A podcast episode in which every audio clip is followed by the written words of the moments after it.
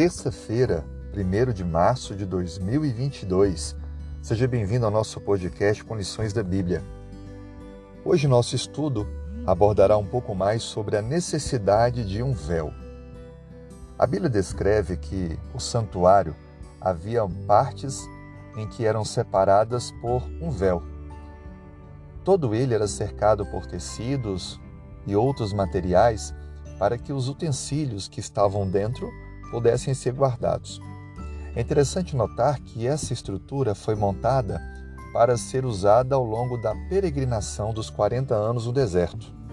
Mais tarde, Salomão vai fazer o templo, construindo então de pedras, tijolos, estrutura fixa, permanente, aonde serão depositados esses objetos. Deus é um Deus santo ao longo da Bíblia, ele sempre se declara assim, mostrando o respeito, a devoção que devemos ter a ele.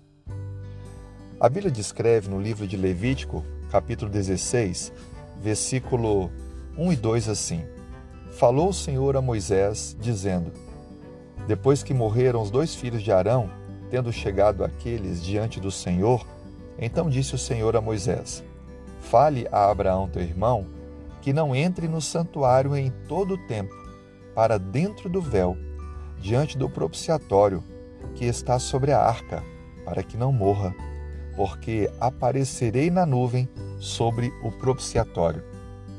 Propiciatório era uma parte que cobria a arca da aliança, onde estava a lei de Deus, a vara que floresceu de Arão e também o maná, símbolo do alimento contínuo de Deus para o povo.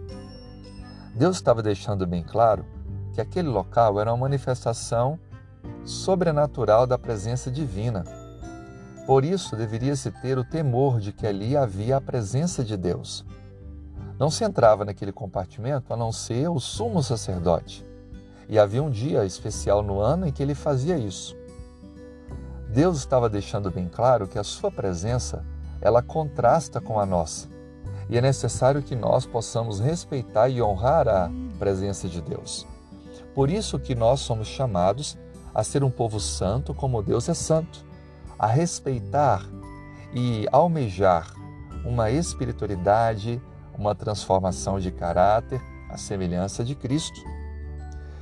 Esses véus que separavam a mobília do santuário da visibilidade externa estavam ali para proteger o povo que ainda estava em um processo de desenvolvimento espiritual. Assim também como a própria configuração do acampamento, onde as tribos ficavam acampadas no entorno do santuário, mas em volta do santuário estava reunido o povo que era responsável por cuidar do santuário, os levitas. Eles acampavam ali e cuidavam de proteger o santuário. Deus está dando um recado muito claro para nós.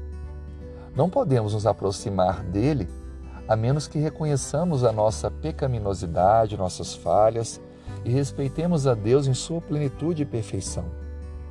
Ele também está deixando bem claro que ele cobre a gente de nossa nudez e então provê para nós a salvação. Assim, Cristo, o nosso sumo sacerdote, também foi o nosso véu, e por meio da sua encarnação, ele também armou o seu tabernáculo em nós, possibilitando assim que possamos contemplar a sua glória. E então, quando Cristo voltar, veremos Deus face a face. Que Deus possa trabalhar em sua vida hoje, que você abra o coração para que esse Deus Santo santifique o seu viver, o seu lar, a sua vida, seu casamento, seus filhos, seu trabalho. Viva cada dia como sendo um homem, uma mulher de Deus. Vamos juntos fazer uma oração? Se puder, feche os olhos. Senhor, obrigado pelo teu amor e pela tua graça.